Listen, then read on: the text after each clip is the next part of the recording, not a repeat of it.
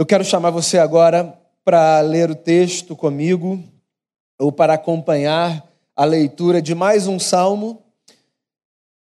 É o salmo de número 121, livro dos Salmos, capítulo 121. Diz assim o texto: Levanto os meus olhos para os montes e pergunto: de onde me vem o socorro? O meu socorro vem do Senhor, que fez os céus e a terra. Ele não permitirá que você tropece. O seu protetor se manterá alerta, sim. O protetor de Israel não dormirá. Ele está sempre alerta. O Senhor é o seu protetor, como sombra que o protege. Ele está à sua direita. De dia o sol não o ferirá, nem a lua de noite. O Senhor o protegerá de todo o mal protegerá a sua vida. O Senhor protegerá a sua saída e a sua chegada, desde agora e para sempre. Amém. Tão certo quanto o sol que se levantará mais uma vez amanhã, eu posso dizer a você com toda segurança: não existe pessoa nessa vida que não precise ser socorrida. Eu não preciso conhecer a história de alguém para saber que, como eu, esse alguém, não apenas em um momento, mas diversas vezes na sua caminhada, precisa de socorro. Eu ousaria dizer o seguinte: existem dois tipos de pessoas.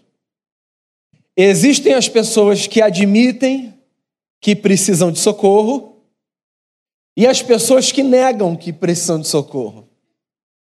Elas são fundamentalmente pessoas com as mesmas naturezas, mas elas traçam caminhos muito distintos. Porque as pessoas que admitem que precisam de socorro, elas têm mais chance de serem auxiliadas e de saírem daquela situação com mais facilidade. Ao passo que as pessoas que não admitem que precisam de socorro, passam mais tempo cristalizando uma situação desconfortável, lidam de maneira mais profunda com a dor daquela circunstância, correm o risco de serem contadas como tolas, e às vezes passam o curso de toda a sua história sem sair de um lugar simplesmente por não admitirem que precisavam ser socorridas. A gente pode falar de socorro de muitas formas. Do ponto de vista simbólico, eu penso que a ilustração que mais bem desenha a ideia do socorro é a ilustração de alguém numa situação, num plano um pouquinho mais elevada do que outro alguém, estendendo a sua mão e acolhendo a outra mão que está sendo estendida de baixo para cima. Dos símbolos, esse não é o único, mas me parece que esse seja o símbolo mais adequado. E eu preciso dar algumas explicações aqui para você não achar que eu penso socorro de uma maneira diferente da que eu penso. Quando eu digo que a imagem do socorro clássica é a de alguém um pouco mais acima do outro alguém estendendo a sua mão, eu não estou dizendo com isso que existem pessoas na vida que são maiores do que outras melhores. O que eu estou dizendo é que a ideia do socorro nos faz lembrar que, invariavelmente, na nossa história, todos nós carecemos de algo que outro tem para nos oferecer. E é só nesse sentido, só nesse sentido, que é bom a gente pensar que às vezes existem níveis diferentes na caminhada. Esses níveis são variáveis, não são absolutos não são cristalizados. Às vezes eu ofereço a minha mão de cima para baixo para alguém, no mesmo momento em que eu estendo a minha de baixo para cima em direção de outro alguém. Nós não conseguimos colocar pessoas numa escada como se esse desenho representasse a totalidade da sua condição. É só porque é bom a gente se lembrar, inclusive, como um exercício contra o problema do orgulho e da vaidade? Que sim, às vezes nós precisamos olhar para alguém que, num contexto, num momento, e dentro de um determinado assunto, se encontra mais preparado, mais gabaritado, com mais condições de oferecer. Falar de socorro é curioso porque, por mais que o socorro seja uma necessidade universal, segundo eu penso, ser socorrido por circunstâncias diversas não é uma escolha de muita gente. Na verdade, existe mais gente do que você imagina que reluta em pedir socorro. Por razões mil. Por exemplo, por pensar, e o que, que os outros vão dizer a meu respeito? E aquela imagem que eu tinha? A gente não era família perfeita? A gente não era o casal sem problema? Eu não era o funcionário do mês? Como é que vai ser? Eu vou pedir ajuda. E aí o camarada começa a entrar numa condição de cristalização do caos, porque ele não se permite estar no lugar de ser aquele que recebe a mão de alguém que se estendeu na sua direção. Quando, na verdade, amigos e amigas, todos estamos, mais do que gostaríamos, nesse lugar. Todo mundo precisa de socorro. Isso é um fato. É a página 1 para a gente começar a falar de vida. Ou a gente se permite ser ajudado, ou a nossa vida vai ser muito mais complicada do que poderia ser. Todo mundo, usando a linguagem do salmo, olha para o alto. Posto isso, eu penso que uma pergunta se impõe. E a pergunta é a seguinte: quando a gente olha para o alto, então, nesse momento em que a gente precisa de socorro, o que, que a gente vê? O alto é simbólico. O alto nada mais é do que essa representação de que de algum lugar pode vir uma mão estendida na nossa direção. Dado o primeiro passo, que é precisamos de ajuda, o segundo é quando a gente quer ajuda, quando a gente se permite ser ajudado, quando a gente chega nesse lugar de reconhecer que ou a gente acolhe a mão que se estendeu na nossa direção, ou vai ficar complicado, o que, que a gente vê. Porque o passo um é reconhecer que você precisa de ajuda. O passo dois é você discernir de onde vem essa ajuda que você precisa. Porque das condições humanas, o desespero, e quem está em necessidade de socorro às vezes vive desespero, faz com que a gente perca um pouco da nossa sensibilidade de discernir se o lugar para onde a gente está indo é o lugar adequado para a gente receber ajuda. Então é muito comum que eu e você, no nosso desespero, corramos em direções que não são as melhores, porque nós não fizemos um bom juízo acerca daquele auxílio que, ou imbuído de boa intenção ou de terceiras, se apresentou na nossa direção. E a gente corre, e a gente vai. Ao desesperado, às vezes, a primeira mão estendida parece ser a melhor mão estendida. Um parêntese aqui. É por isso que a caminhada solitária é problemática. É por isso que a gente precisa de gente sábia e de gente santa do nosso lado. Porque se eu caminho sozinho, e no desespero eu corro numa direção que foi a primeira que me apareceu, julgando que dali virá o meu socorro, é possível que eu dê com a cara na água, indo para um lugar que na verdade era um engodo, uma miragem, indo para um lugar onde ao invés de ser alimentado eu receberei veneno que destruirá a minha alma. Se eu tenho em contrapartida gente do meu lado, gente que me auxilia, gente que me orienta, gente que eu ouço. É possível que eu ouça dessa gente, calma aí, não vai agora não, não vai afobado não, não vai por aí não. Vamos esperar mais um pouquinho, que por si só já é um auxílio. Para, vamos pensar, calma, não corre. Não se desespera, não faz isso de maneira precipitada. Não anda nessa direção. Isso não me parece ser muito sensato. a caminhada comunitária é a única escolha àqueles que não desejam ser contados entre os tolos dessa vida. Os tolos andam sozinhos. Os tolos batem no peito. Os tolos dizem para si e para o mundo: Eu dou conta, da minha vida cuido eu. Os sábios fazem outras escolhas. Os sábios escutam. Os sábios se abrem.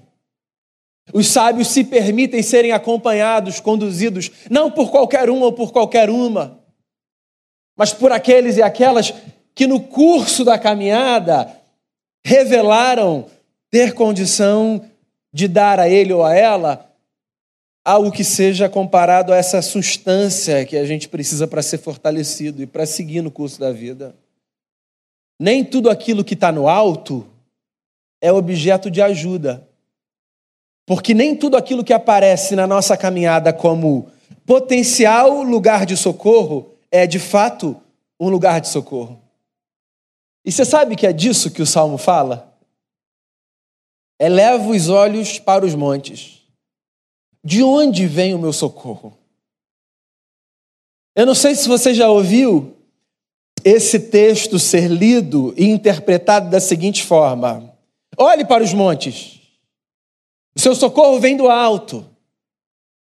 Na realidade daquele povo que vivia naquele lugar e naquela época, nas estradas empoeiradas que ligavam cidades a cidades e aldeias e aldeias, o que havia de mais alto eram os montes que cercavam as estradas. Os montes eram lugares privilegiados para a defesa e para o ataque.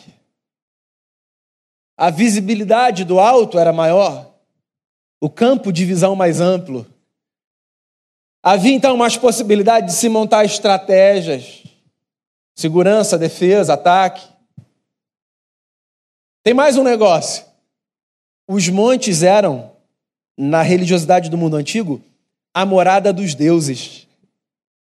Os deuses moravam lá. De tal forma que, nas civilizações antigas, as pessoas buscavam socorro olhando para os montes.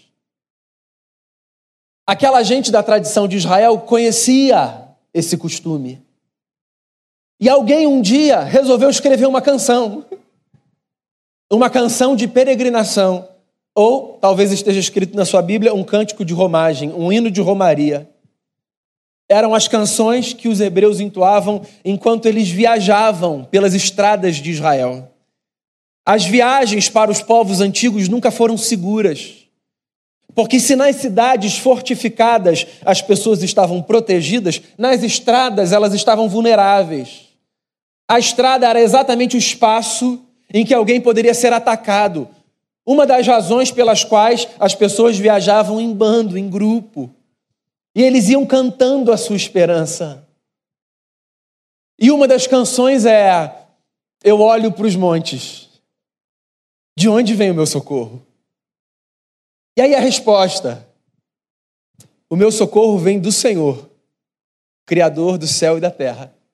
Eu não sei se você percebe, mas o que o salmista está estabelecendo aqui, na verdade, é um passo além do que o que aquela gente conseguia ver.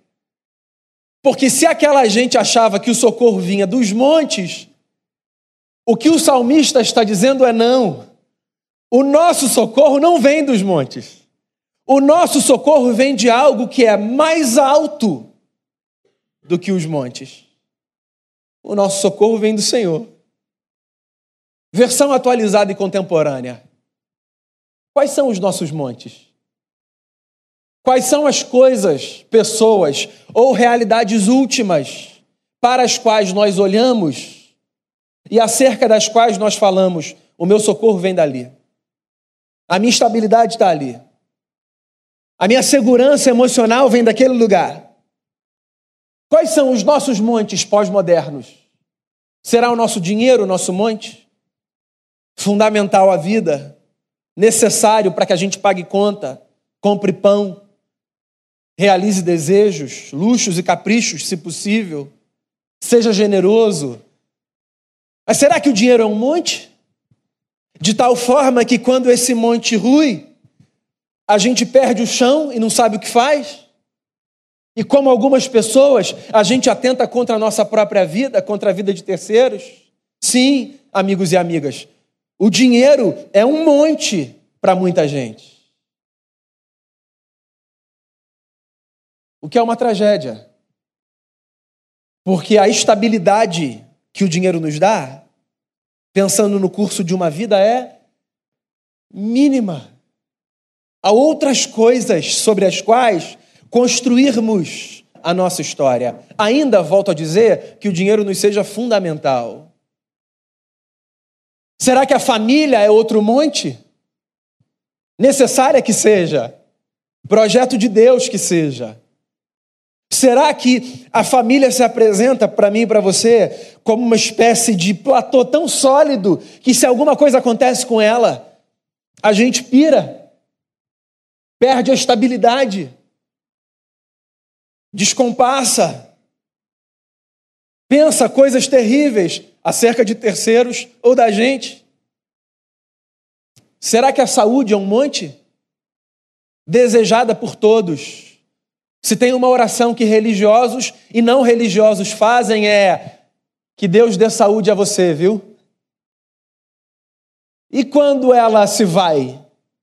Ou pelo curso natural da vida, que começa a revelar as suas limitações, ou por circunstâncias que às vezes se impõem sobre a gente e fazem com que a gente tenha que viver de uma maneira completamente diferente, limitada.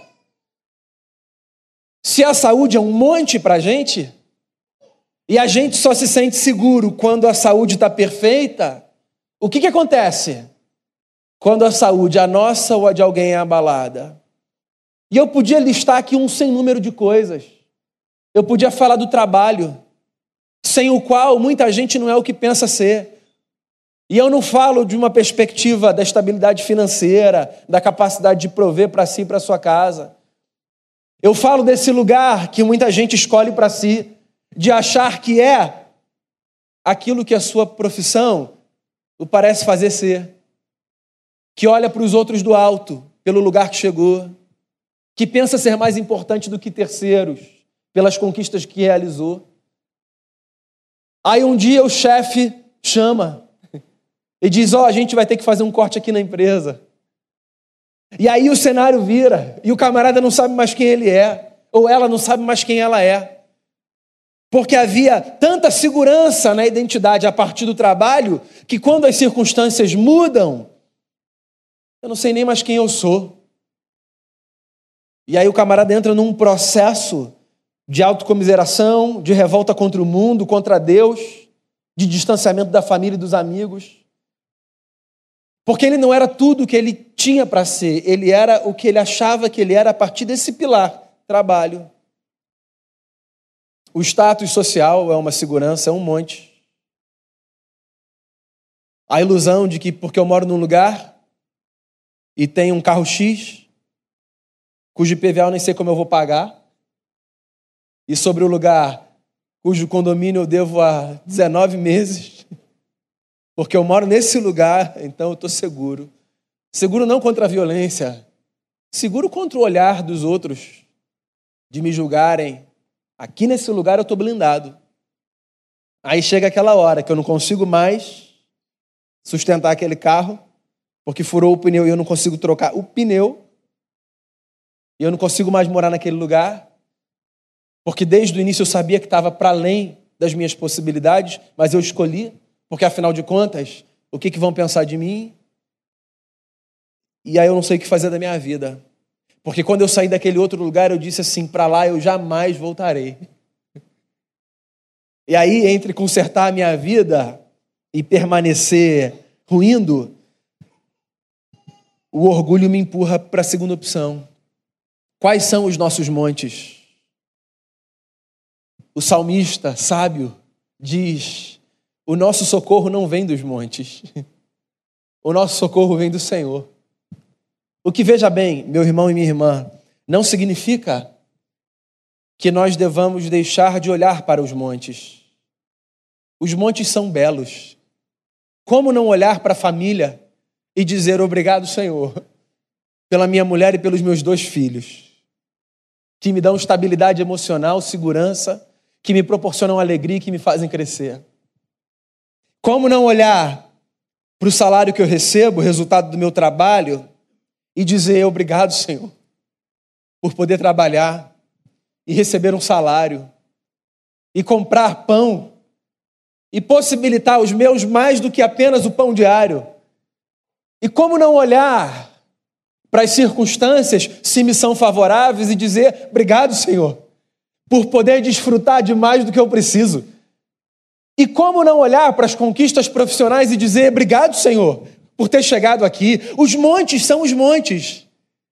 A minha fala não é um tratado para que nós eliminemos os montes do nosso campo visual. Os montes dão beleza à vida. A vida é bela porque eu posso trabalhar também. A vida é bela porque eu tenho uma família também.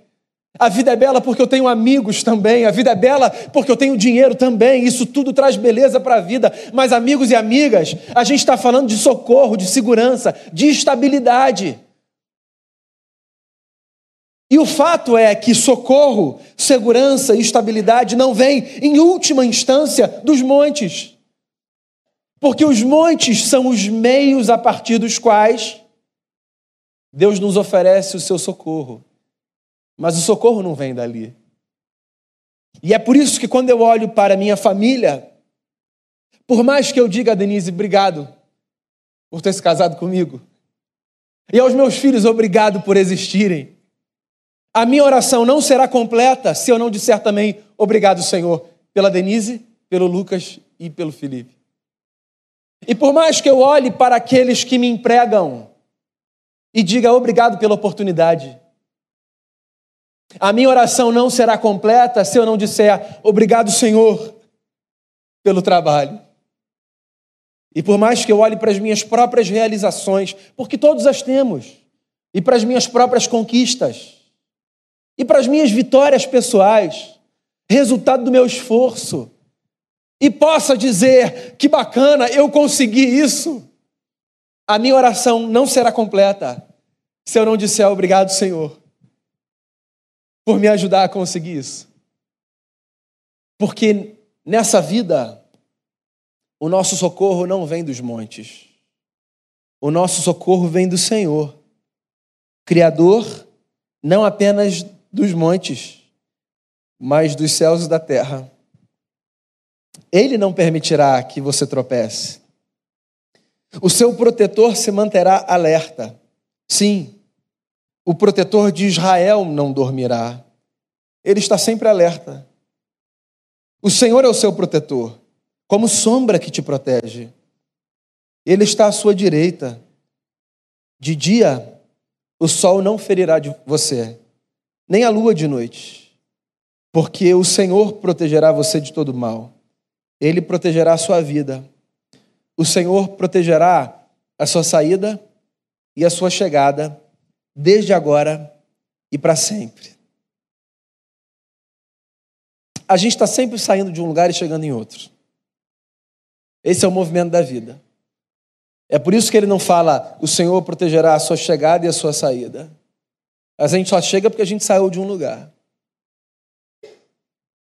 A gente passa mais tempo no curso do que nos lugares.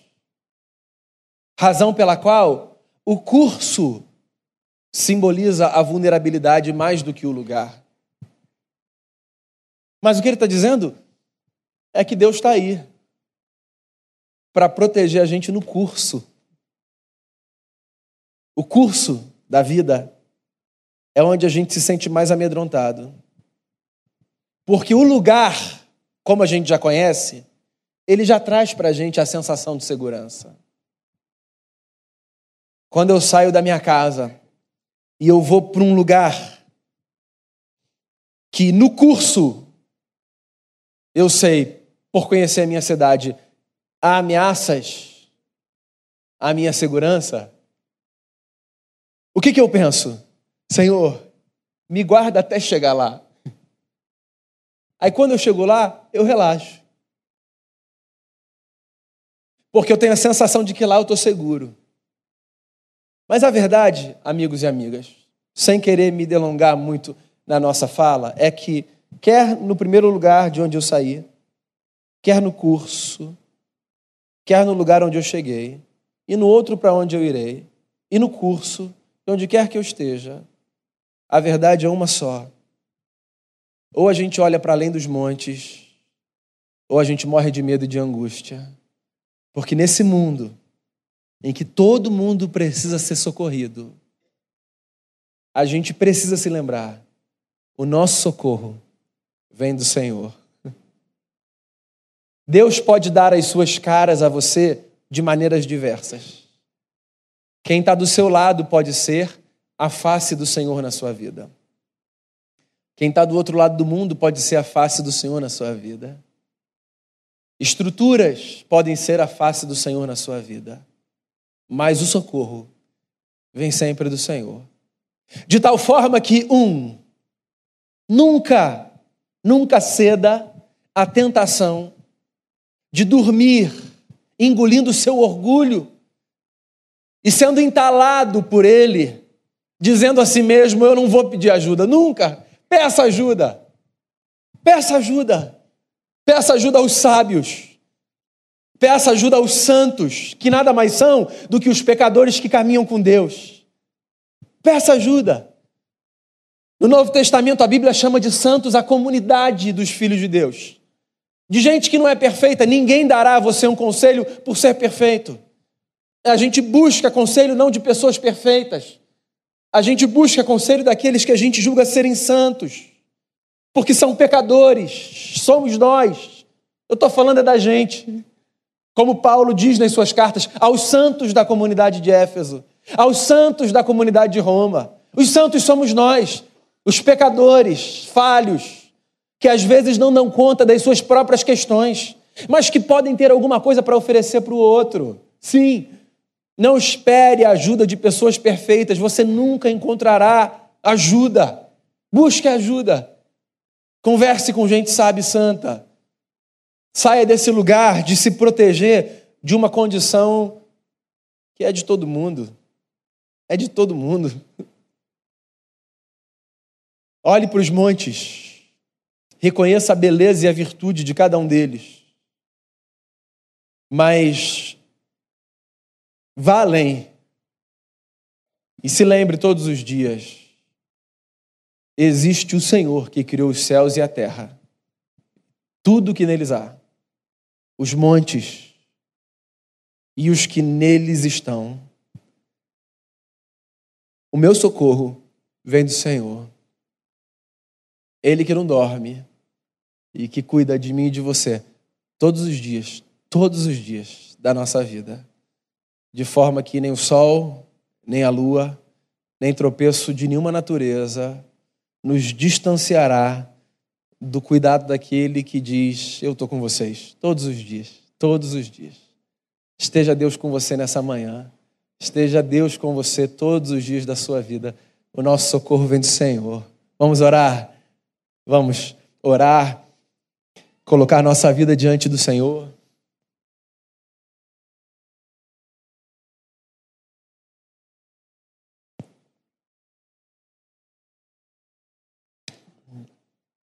Queria que a gente repetisse uma canção que já segue sozinha, tão antiga que é, e que a gente cantou nessa manhã.